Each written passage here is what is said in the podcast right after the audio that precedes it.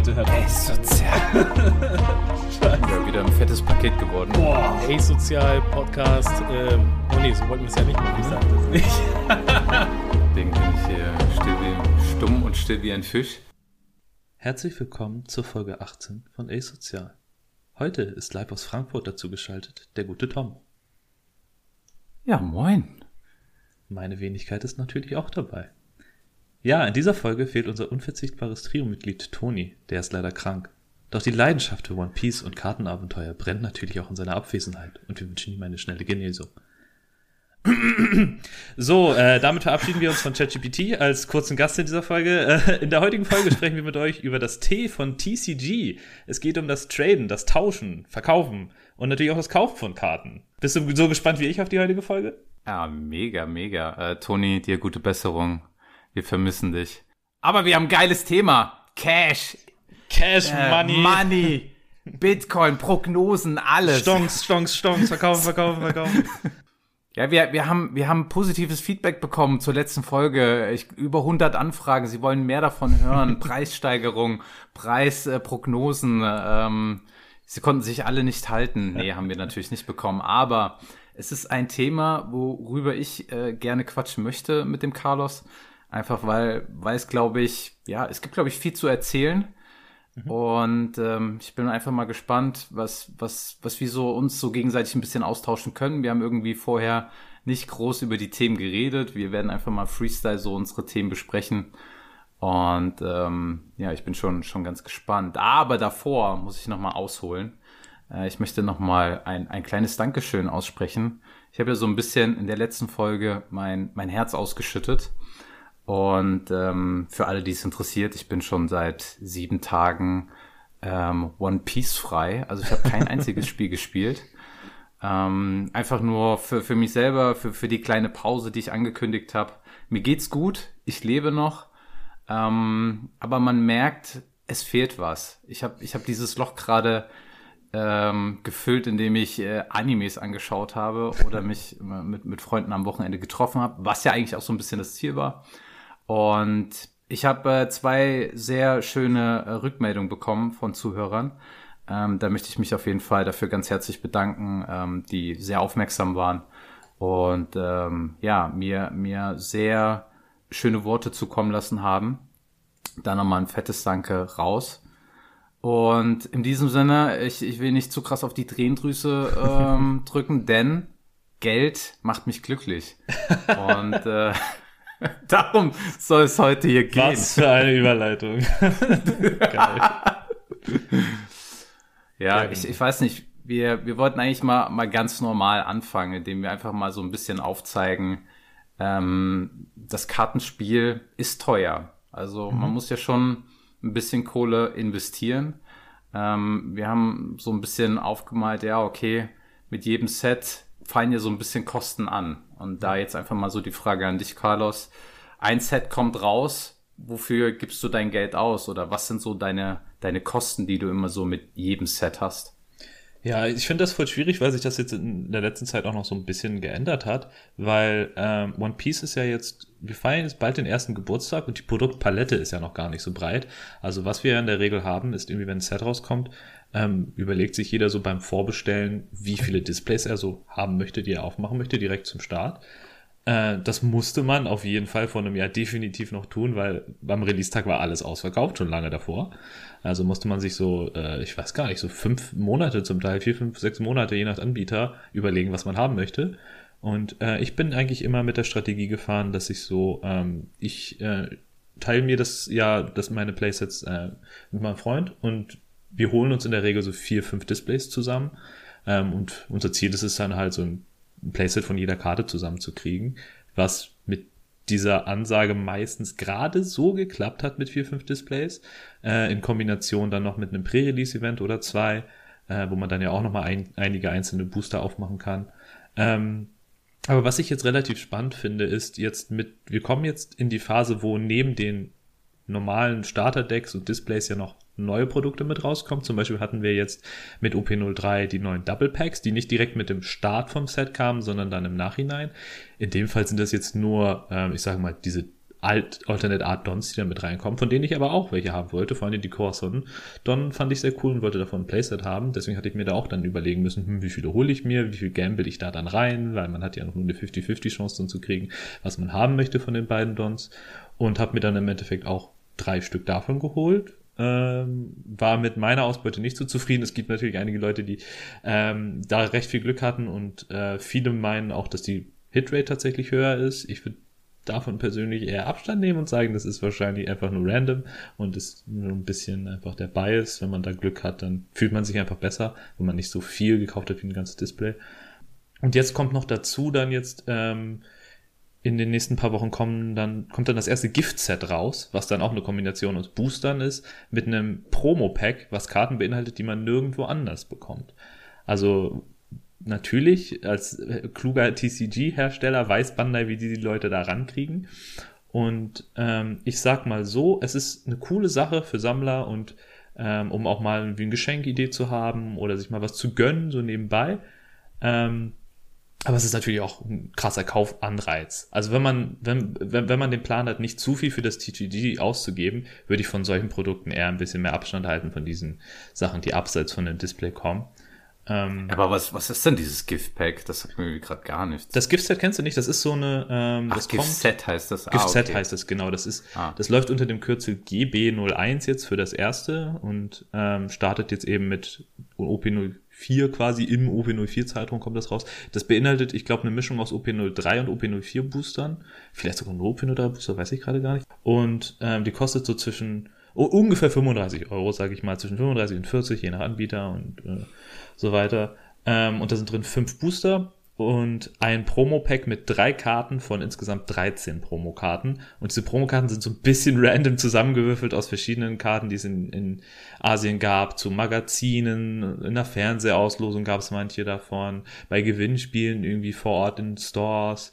Und die werden bei uns dann so reingebundelt in so ein Promo-Pack quasi, ah, dass es dann nur darin gibt.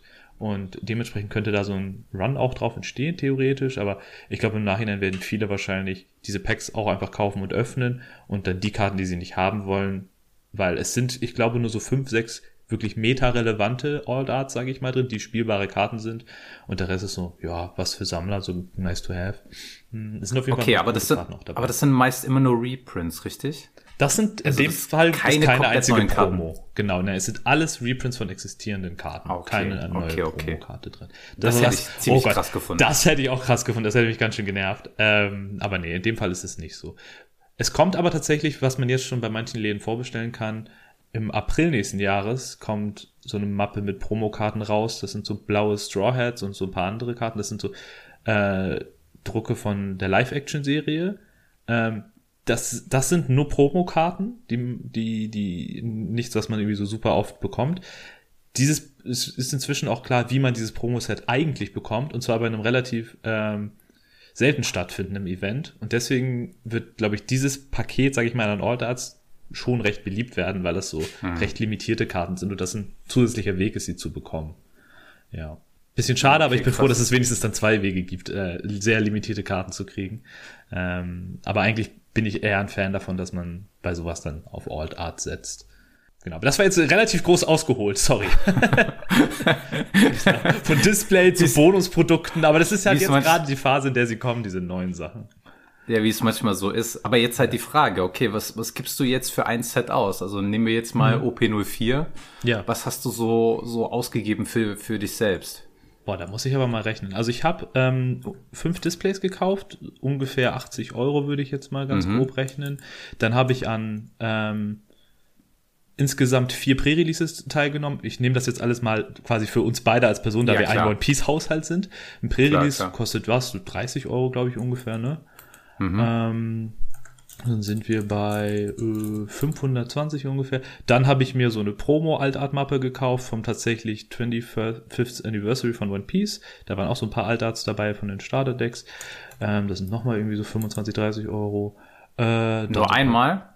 Nur, ein, nur, nur einmal habe ich mir Ah, okay. Gekauft. Also kein, kein Playset geholt, okay. Genau, in, mhm. inzwischen habe ich mir leider auch dann doch das Playset geholt, weil ich die Karten ganz cool fand und die anderen Orders davon auch schon recht teuer sind von den Karten, die da drin sind. Ähm, aber ich glaube, das wird eine der wenigen Mappen sein, wo ich mir das gönne.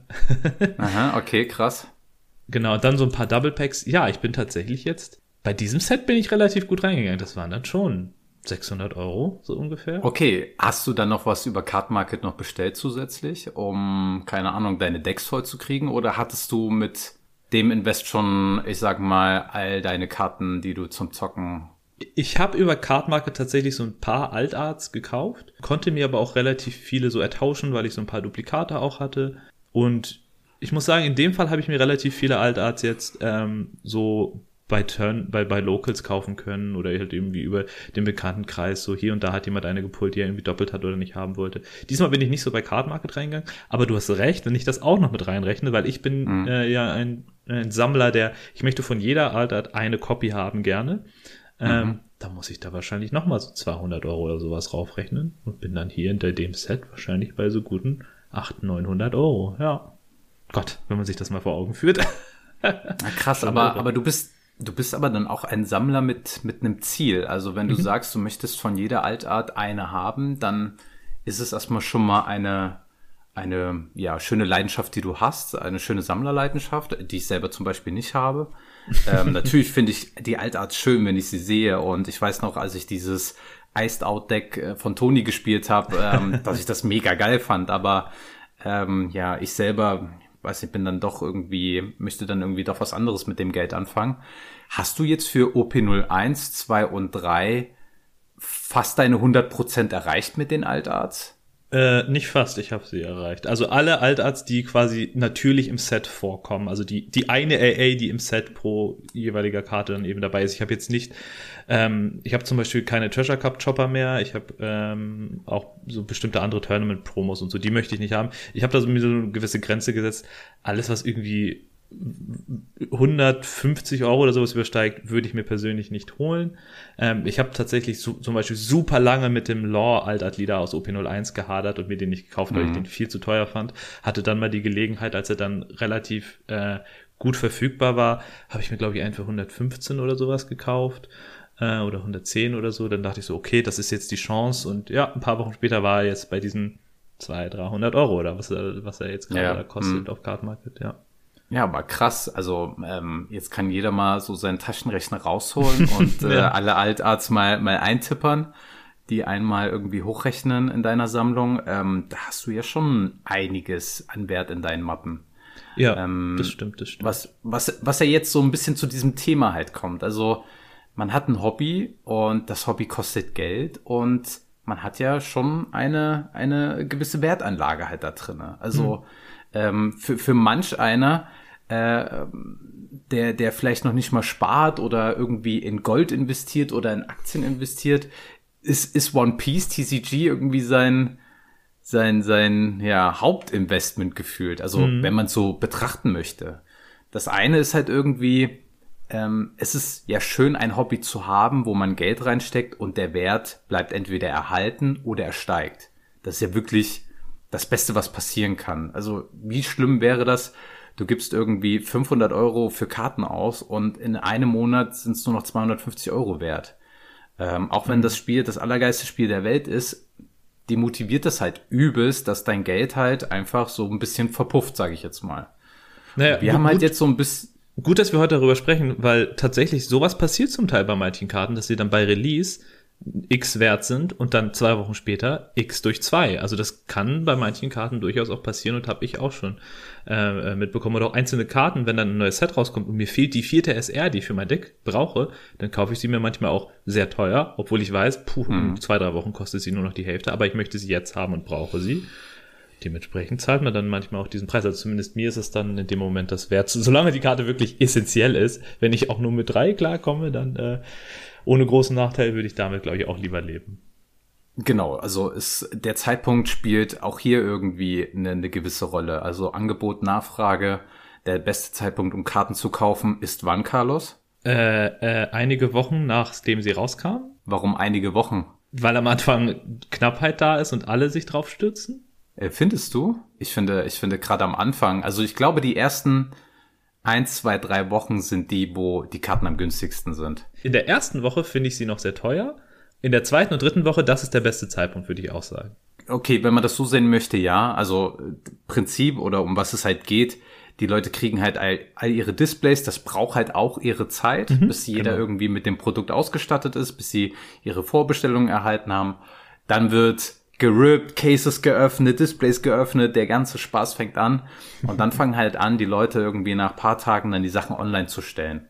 Und weil halt der Release da ist und alle gleichzeitig ihre Karten bekommen, gibt es halt an einem gewissen Punkt eine extreme Überflut an Karten. Und das ist halt der Punkt, wo ich finde, man am günstigsten Karten kaufen kann. Das ja. ist so der beste Zeitpunkt, um all seine Karten zu kaufen. Ähm, was natürlich, ähm, klar, wenn man es weiß, gut ist, aber äh, manchmal gibt es genauso wie du sagst, diesen Moment, okay, du brauchst die Karte jetzt. So, mhm. es ist die erste Woche von Release, du möchtest ähm, zu deinen Locals gehen mit einem äh, Deck, wo du viermal die richtig geile Karte drin hast, die du haben möchtest und möchtest halt nicht warten. Du möchtest nicht irgendwie zwei Wochen warten. Und, äh, und dann, ja, dann hast du halt eher Box, die halt jetzt halt zu kaufen. Dann ist halt die Geduld manchmal nicht so der beste Freund von einem. Wie kommst du denn an diese vier geilen Karten, die du brauchst? Was investierst du denn, bevor das Set kommt? Oder ist es bei dir unregelmäßig? Also ich bin tatsächlich so, dass ich, ähm, also ich werde halt auch, also ich bin halt auch ein Mensch, der nur zwei, drei Displays kauft, mhm. dann äh, zwei, drei Pre-Releases mitnimmt und ja, am Ende gibt es immer ein Schwall von Karten, den ich dann nachbestellen muss, um, ich sag mal, mein Playset zu haben von Karten, die ich halt wirklich für meta-relevante Decks brauche.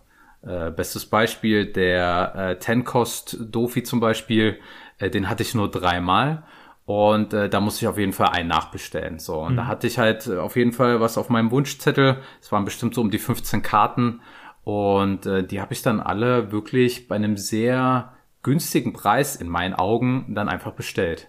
Also ich glaube, das war dann Woche eins, Woche zwei. Ich habe sie mir bestellt und ähm, ja, dadurch, dass das mir jetzt nicht so wichtig war, auf Locus zu gehen, um äh, mit einem neuen OP04 Deck zu spielen, äh, hatte ich halt die Geduld und das war für mich kein Problem. Ich habe halt Whitebeard gespielt, mhm. super tolle Deck, ähm, mega. ähm, und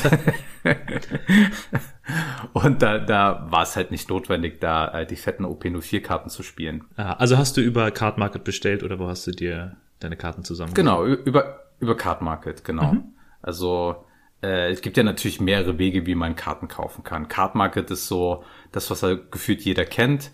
Mhm. Ähm, du kannst natürlich auch über Discord äh, deine Karten irgendwie kaufen, indem du irgendwie mit anderen in Kommunikation trittst und dann noch ein bisschen mit dem Preis verhandeln kannst und so. Da hast du noch so ein bisschen mehr menschliche Ebene in WhatsApp-Gruppen, auf Locus traden. Also da, da gibt's ja auch mehrere Wege. eBay Kleinanzeigen, was mhm. ja nur noch Kleinanzeigen heißt. Äh, eBay hast eBay. du und eBay, eBay. ähm, also es gibt, gibt wirklich äh, mehrere Möglichkeiten, aber so die ersten, die wir genannt haben, sind halt so die, die typischsten. Und Carlos, hast du jetzt für OP04 schon Karten verkauft? Karten, die du zu viel hast? Ähm, für OP04 habe ich tatsächlich nur so ein paar Karten verkauft, die ich bei Locals dann irgendwie losgeworden bin. Ich hatte tatsächlich aber auch relativ wenig übrig dieses Mal, muss ich sagen. Ich habe also nur eine AA, glaube ich, doppelt gezogen. Die habe ich dann irgendwie vertauscht.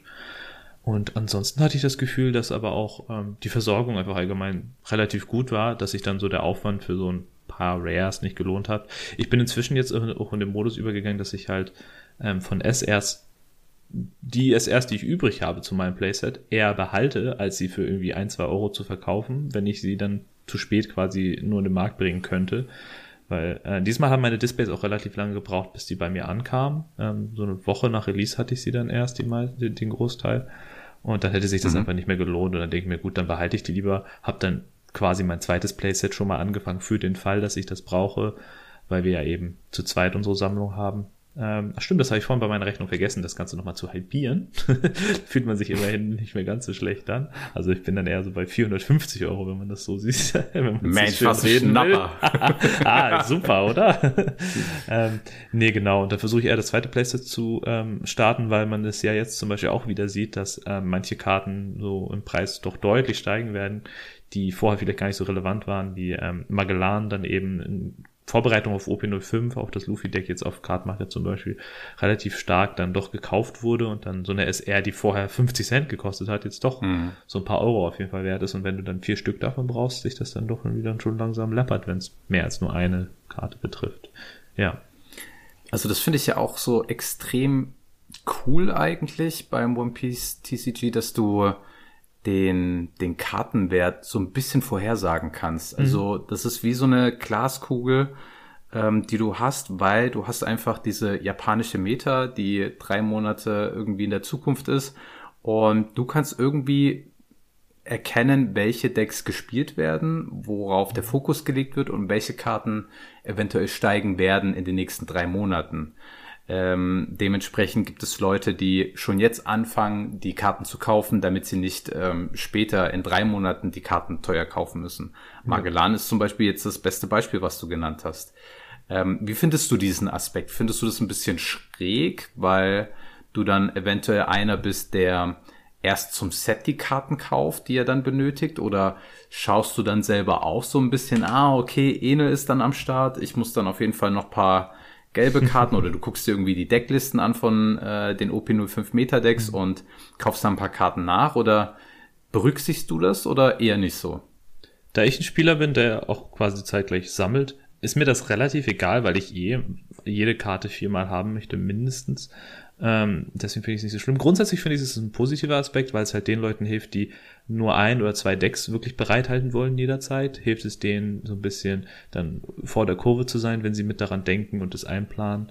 Ähm, und auch den Invest haben, sage ich mal, wirklich bei dem Spiel zu bleiben. Weil es gibt natürlich auch Spieler, die sagen sich, ah nee, damit beschäftige ich mich noch gar nicht. Ich weiß gar nicht, ob ich dann in zwei, drei Monaten überhaupt noch an diesem Spiel hänge.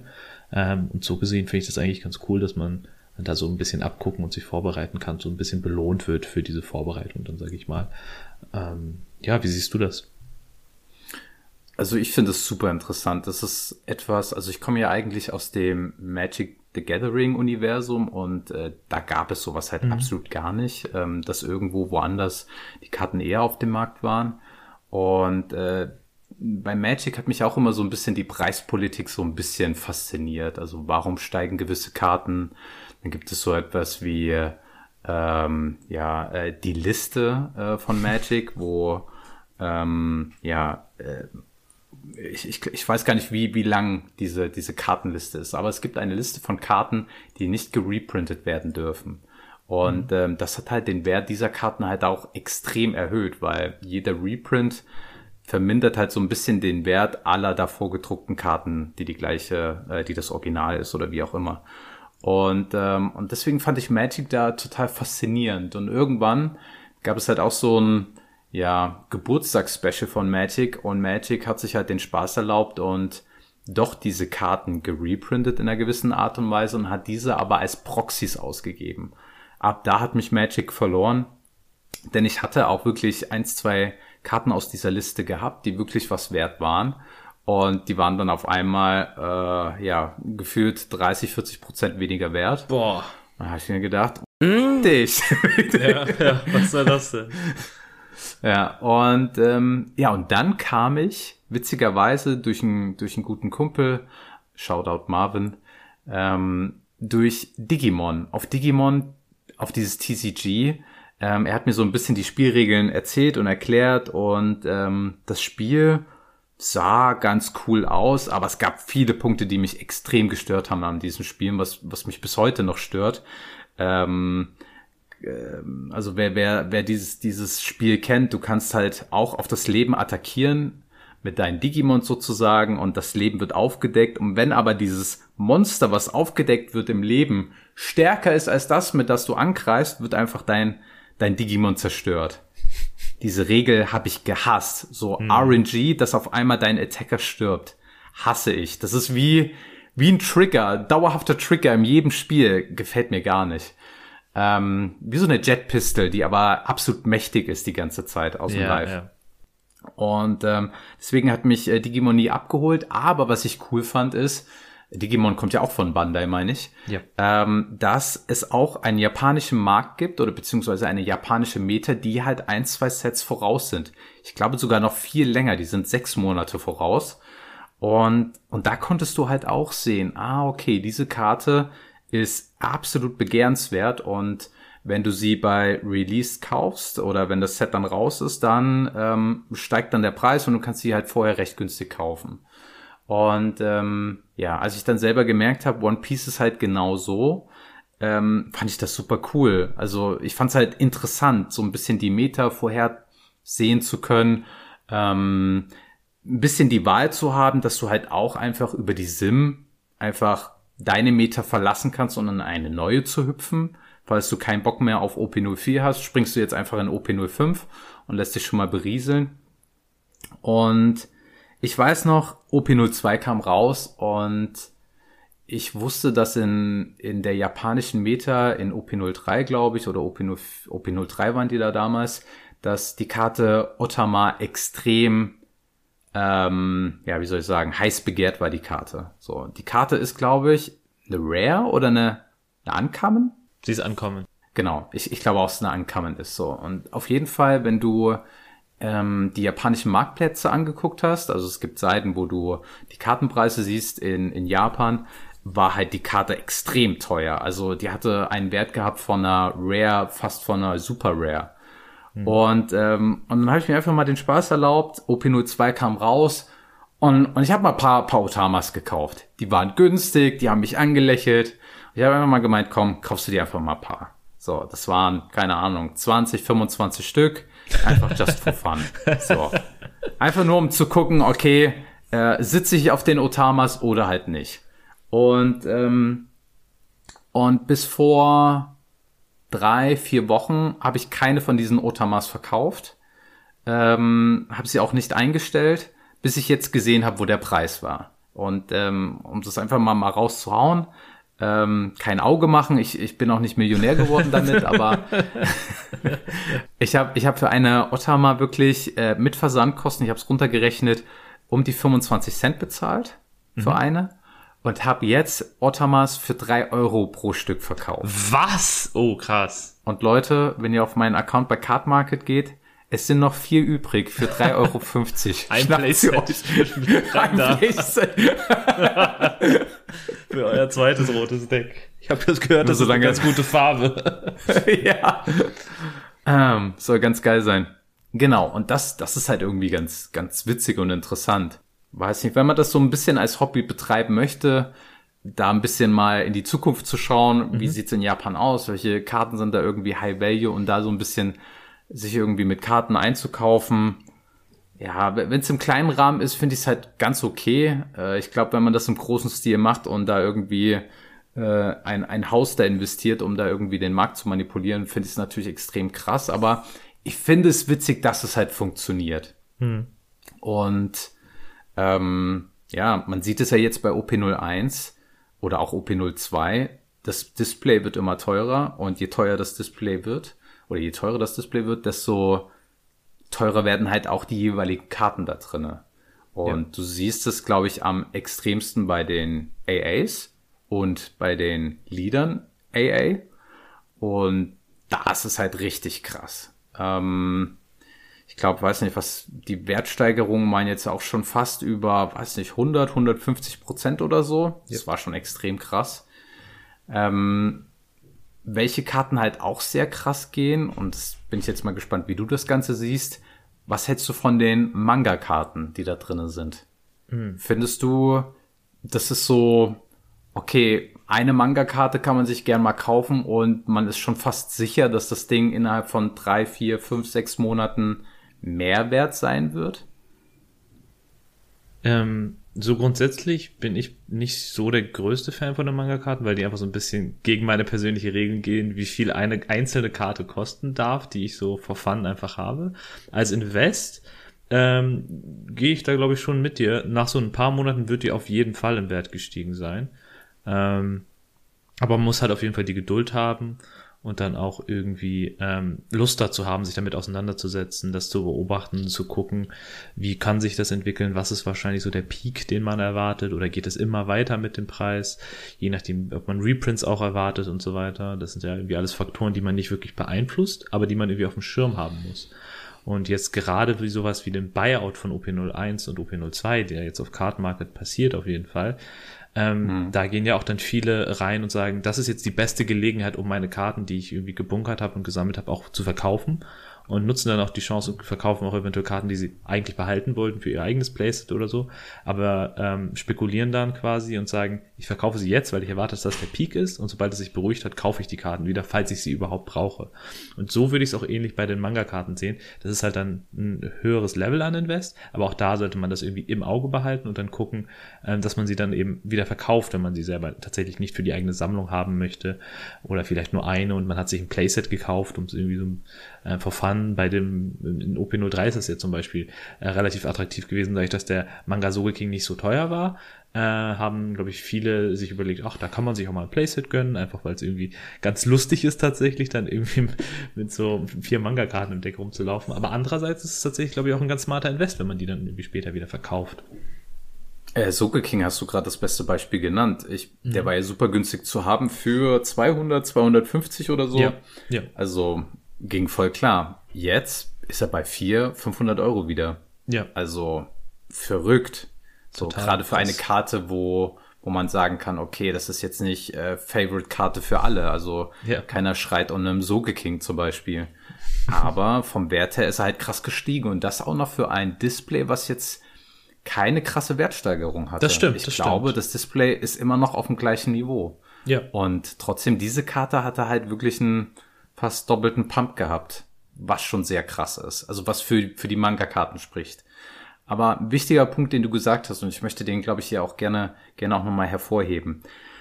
Äh, auf dem Papier sieht alles super aus. Also wenn man jetzt sich so irgendwie denkt, okay, ähm, ich müsste jetzt hier all meine Ersparnisse hier reinhauen und äh, man sieht ja, äh, das, Ho das Hobby pumpt und äh, total begehrenswert, die Kartenpreise steigen, Manga, Manga-Karten steigen auch nur noch bis zum äh, bis ins Unendliche.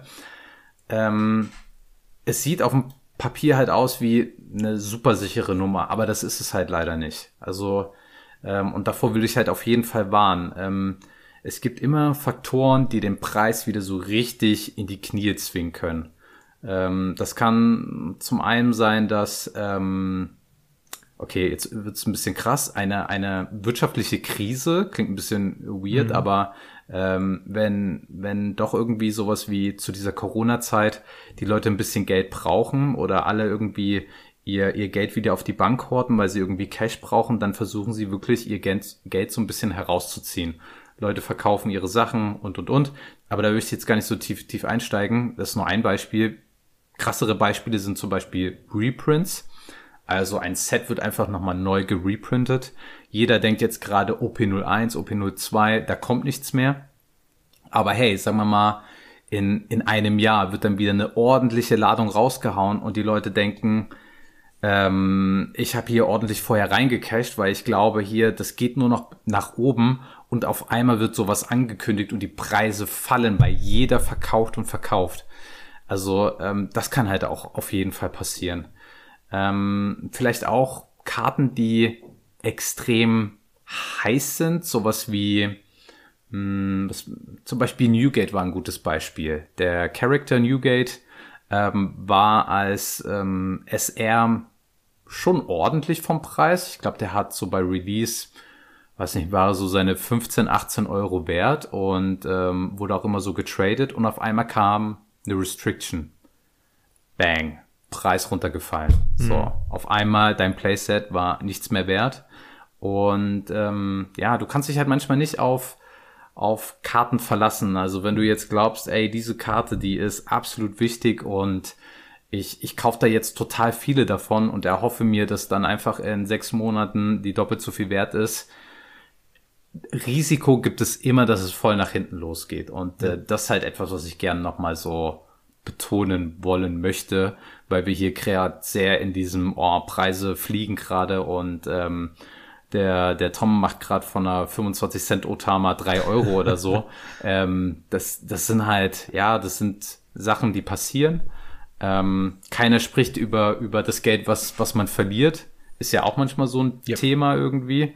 Du hast vielleicht ganz teuer ein Playset gekauft und das aber dann wieder recht günstig verkauft oder so. Weil es jetzt kein Mensch mehr spielt. Gibt's mhm. natürlich auch. Und ja, das ist einfach nochmal irgendwie ganz wichtig zu betonen. Hm, was ich vielleicht auch nochmal ganz gerne ansprechen wollen würde, welcher Preisverlauf ich sehr crazy finde, ist der vom Store Championship Luffy. Mhm, ja. Also der ist ja extrem krass gestiegen. Ich weiß gar nicht, der war anfangs bei 100, ich glaube 100, ja 100, 150 sogar. Ich glaube, ich glaube, wenn also, du Glück hattest und den innerhalb der ersten zwei, drei Tage verkauft hast, hast du 140, 150 gekriegt. Aber es ist super schnell auf die 100 runtergegangen, ja. 100, 120. Genau, da, so. da, da gab es dann auch dieses Phänomen, äh, jeder hat die auf einmal in die Hand gedrückt bekommen von seinen Store Championships, waren super viele im Umlauf und ja, Monate sind vergangen. Diese Karte wurde nicht mehr äh, ausgegeben. Mhm. Leute haben sich darauf gestürzt und innerhalb von, weiß nicht, drei Monaten ist die Karte gestiegen. Und äh, du hast dir, glaube ich, letztens mal den Preis angeguckt. Wie viel war jetzt so der günstigste? Ich glaube 500. Wow. Ich glaube 500, okay. 600. Also es ging jetzt schon fast in die Richtung von der, dem, dem, derselben Promo, der Promo 001 als super Pre-Release, der Ruffy. Der startet, der ist glaube ich momentan bei 1000 oder sowas. Und der ist aber auch schon sehr, sehr lange bei ungefähr den 1000. Ich glaube ganz am Anfang ging der glaube ich auch bei 500 glaube ich los oder sowas. Mhm. Und jetzt kommt diese Championship-Promo, die deutlich, deutlich öfter verteilt wurde, jetzt die von der, dieser Luffy der hat schon die Hälfte dieses Preises erreicht. Das finde ich irgendwie total verrückt. Ja, ich, ich finde es auch krass. Also gerade für so eine Store Championship Karte so ein Preisanstieg. Ja. Und wenn du das wirklich vergleichst mit dieser super Pre-Release Winner Karte, mhm. wo ich wirklich irgendwie meine Hand ins Feuer gehalten hätte, dass die Karte steigt. Also, ja. also ich glaube auch immer auch. noch, die wird irgendwann steigen. Die muss aber, steigen. Aber da passiert ja gar nichts. Also entweder also sie kann nicht zu teuer sein, mhm. weil ich meine, wenn, wenn eine Karte wirklich irgendwie diesen Seltenheitsgrad hat und ich meine, diese Karte wurde halt wirklich nur, ich glaube, maximal zweimal ausgegeben an jeden Store, der äh, dieses Super Pre-Release veranstaltet hat. Mhm. Da kann man es mal hochrechnen. Das waren halt wirklich die Stores, die ganz früh dabei waren, die geglaubt haben, okay, One Piece TCG, cool, das wollen wir uns mal anschauen. Und mittlerweile würde ich behaupten, gibt es jetzt drei, vierfach so viele Shops, die One Piece anbieten. Und dann kann man sich hochrechnen, wie viel diese Karte gerade so im Umlauf ist. Und ähm, krass, aber die hält sich halt bei, bei 1000 Euro. Schon, schon krass irgendwie. Schon verrückt, ja. Also eine Karte hätte ich mir, mir gerne mal gegönnt. Aber vielleicht ist auch das Artwork halt einfach nicht ansprechend für viele.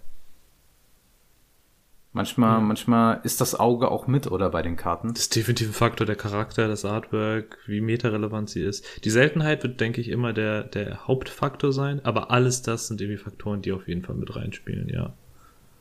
Ja, aber ich kann es mir halt echt nicht erklären, warum dieser Store Championship Luffy Winner so krass gestiegen ist im Vergleich zu. Ich meine, die Karte ist doch exakt dieselbe wie die Super Pre-Release Winner Karte. Genau, oder? Es, ist dieselbe Karte. Also ich gehe stark davon aus, es waren halt einige auf dem Markt, aber jetzt auch nicht super viele. Klar, es wurden einige verteilt, aber ich glaube, es ist dann doch relativ einfach, die aufzukaufen, genauso wie irgendwie OP01 AAs.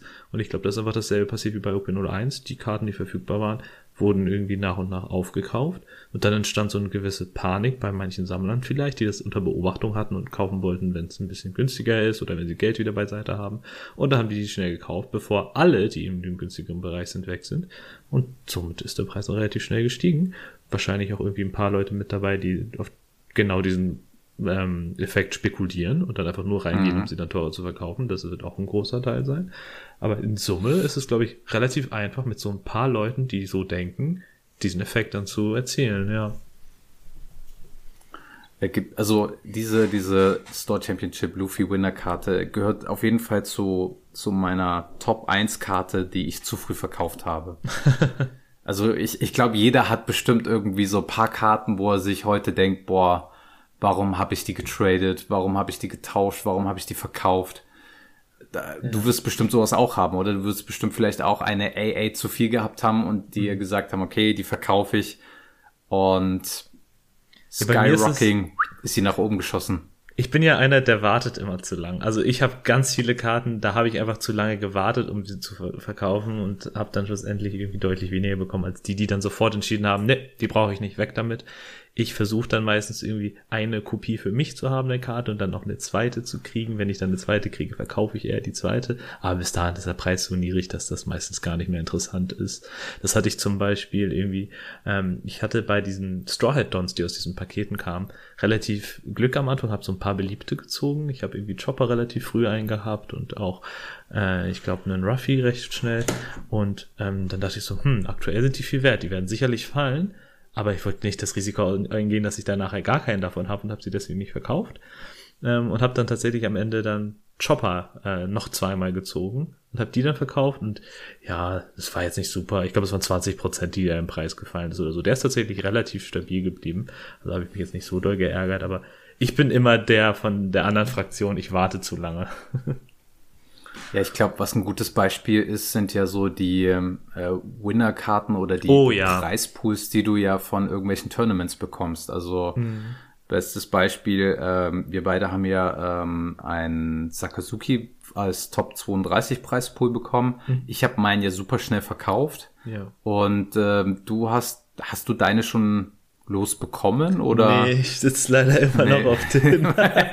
ich bin auch erstaunt, wie schnell du das geschafft hast, weil meistens ist das Problem bei mir bei diesen Gewinnerkarten, ich möchte nichts verkaufen, was ich nicht wirklich auch hier, habe. Ich möchte sicher gehen, dass die mhm. Karte bei mir wohlbehalten ankommt und sie dann erst das zum Verkauf Fall, stellen. Ja. Viele machen es ja tatsächlich so, die gewinnen Zwei Minuten später ist die Karte auf Cardmark natürlich im Account und ich denke mir so, puh, was ist, wenn sie kaputt ist bei dir ankommt, was ist, wenn sie niemals ankommt, was ist, wenn sie zwei Monate später ankommt, das hatte ich auch schon mal. Ähm, das würde ich mich gar nicht trauen, das irgendwie so zu machen, aber so kriegt man tatsächlich äh, in der Regel den besten Preis, wenn du es dann am ersten, zweiten Tag, nachdem die Karte überhaupt irgendwie verfügbar ist auf dem Markt, bist du einer der ersten, der sie einstellt, dann interessieren sich Leute natürlich für dein Angebot. hm. Aber das ist natürlich auch krass zu sehen. Die Karten, die wirklich bei den Turnieren rausgegeben werden, sind wirklich auch Karten, die vom Wert eigentlich immer fallen. Also ja, eigentlich genau das Umgekehrte. Ähm, Karten in Displays, aktuelle Bewegung, alles steigt, aber mhm. die Preise, die du bekommst auf Turnieren, entweder wird das so in Massen rausgehauen, dass der Preis halt automatisch fällt, weil Angebot, Nachfrage, mhm. ähm, also als das Angebot so groß ist, dass die Nachfrage halt nicht mithalten kann.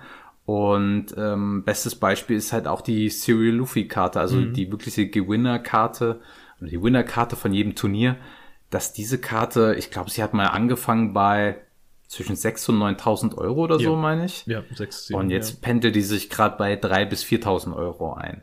Natürlich ist, natürlich genau das, das, äh, ich weiß nicht, ob wir dasselbe sagen wollen, natürlich ist jetzt die Zeitspanne erst jetzt nur ein Jahr. Und aktuell äh, wurde diese Karte auch immer rausgehauen. Aber die Frage ist jetzt, wenn es jetzt den Shanks gibt als neuen Preis, als neue Preiskarte und ein bisschen Zeit vergangen ist und dieser Serial Luffy halt nicht mehr rausgegeben wird, ob dann die Nachfrage steigt.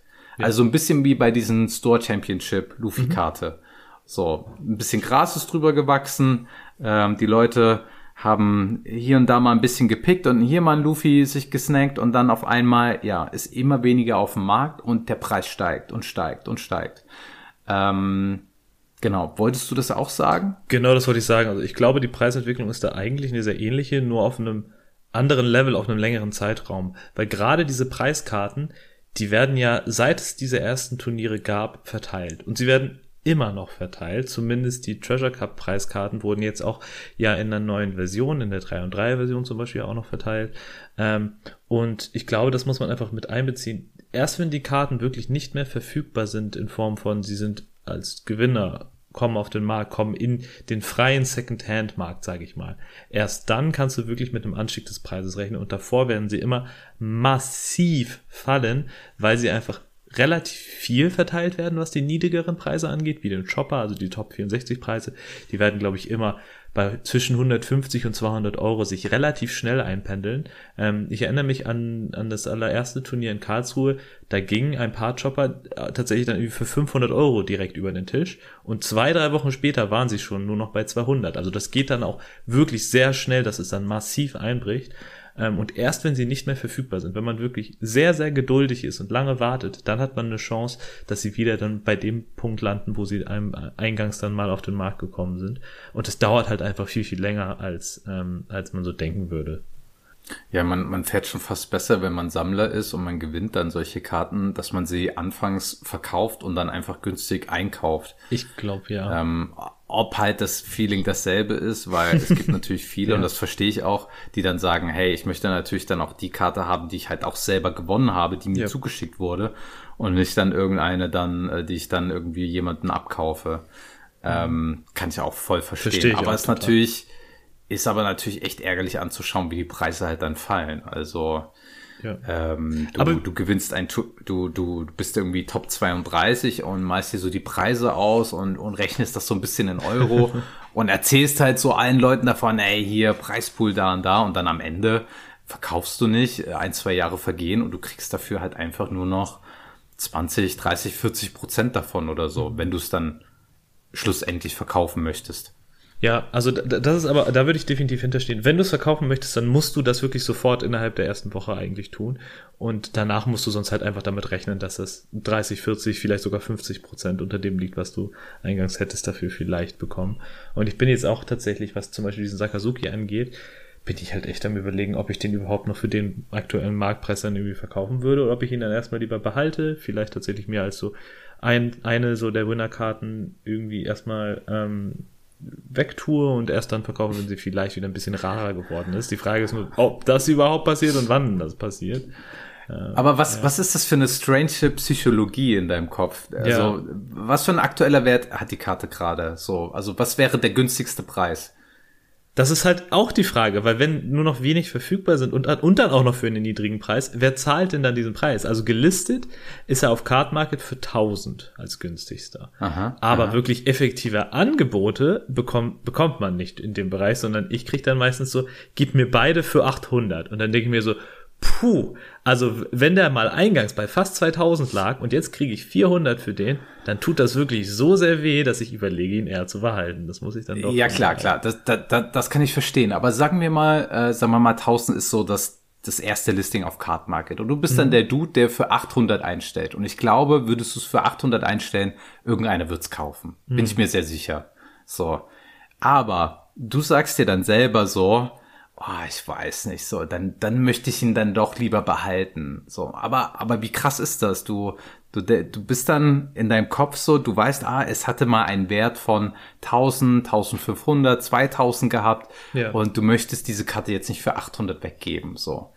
Ähm, klar macht es halt irgendwie Sinn, aber 800 für eine Karte ist halt trotzdem auch ordentlich ja. Cash. Es ist oder? schon sehr seltsam. Man fühlt sich auch total konfliktet, weil am Ende des Tages es ist trotzdem nur ein Stück Pappe mit ein bisschen Glitzer drauf. Ja, wirklich, wirklich. Aber und am Ende wartest du und wartest du und dann ist es halt noch weniger wert, weißt ja. du? Also und dann denkst du dir, oh, hätte ich den doch mal für 800 verkauft, so.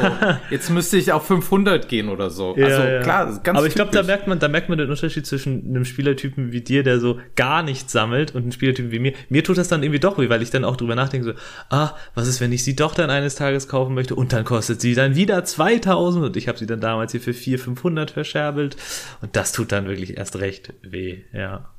Ja, den, den Struggle habe ich tatsächlich nicht, ja. ja ich habe jetzt nicht dieses Bedürfnis, oh, okay, ähm, ach, diese Karte ist so schön, ich möchte sie jetzt nicht für 800 Euro verkaufen. Doch, so. also wenn ich mir diese Karten angucke und auch wenn ich, wenn ich, wenn ich zu äh, Fabi rüberschiele mit seinem Serial Ruffies dann, doch so einen zu behalten, das, das, das schwingt immer so ein bisschen mit. Ich, ich bei mir ist es dann immer irgendwie, das Rationale gewinnt dann bei mir meistens und ich muss sagen, nee, es ist ein Stück Pappe, du musst es verkaufen für so viel Geld, das, das kannst du hier nicht einfach rumliegen haben, ähm, das muss weg. Aber so ein bisschen blutet einem dann dann doch das Herz und man überlegt dann doch nochmal zweimal, zumindest ich dann. Ich glaube, da gibt's aber auch sehr mhm. unterschiedliche Ausprägungen. Ich glaube, es ist ein sehr weites Spektrum von bis von Absolut. mir scheißegal, ich brauche Benzingeld, nimm sie für 300 und tschüss, bis nee, da ist mein ganzes Herzblut drin. Wenn du mir 100% mehr zahlst als der durchschnittliche Marktpreis, dann gebe ich sie dir vielleicht. Da gibt's, glaube ich, alles. Und auch ja, bis ja. zu, nee, die Karte ist für mich unbezahlbar, ich lasse sie auf jeden Fall graden und werde sie, die werde ich nie wieder danach aus der Hand geben. Ey, das finde ich auch so krass, Leute, die so extrem eine Verbindung zu einer Karte aufgebaut haben oder mhm. eine Verbindung spüren, sowas wie, ja, das war meine erste AA, die ich jemals gezogen habe. Und da hat dann dieser emotionale Wert so eine krasse Bedeutung oder so einen Wert, dass sie sich dann überhaupt nicht für diese Karte trennen, auch wenn jemand 20, 30 Euro mehr dafür anbieten wollen würde. Das finde ich ja auch so krass. Also ist ja. auch etwas, was es in meinem Kosmos so gar nicht gibt. Was? 20, 20 30 Euro mehr? Wie hast du sie? Tschüssi, High five, so geil. Ähm, das finde ich ja auch erstaunlich. Jeder ist halt irgendwie anders. Jeder ja. hat irgendwie eine andere Bindung zu den Karten. Ich finde das cool. Ist schön, dass es so unterschiedliche Leute gibt. Und ähm, ja, es ist halt absolut interessant. Ja, dann würde ich mal so sagen, haben wir mal wieder ein ganz schön volles Paket äh, geschnürt hier. Oder Tom? Ja, Freunde des guten, Gesch Freunde des guten Geschmacks. Also ich glaube, wir äh, haben einiges angerissen, wie schon gesagt, gar keine Anlageberatung und so. ähm, jeder geht irgendwie seinen eigenen Weg. Ähm, aber ich freue mich auf diese kleine Spezialfolge mit dir, Carlos. Hat auf jeden Fall Spaß gemacht. Sollten öfters mal eine Podcast-Folge zu zweit aufnehmen. Äh, Toni, äh, den, den braucht keiner. Den braucht keiner wirklich. Spaß, wir vermissen dich natürlich.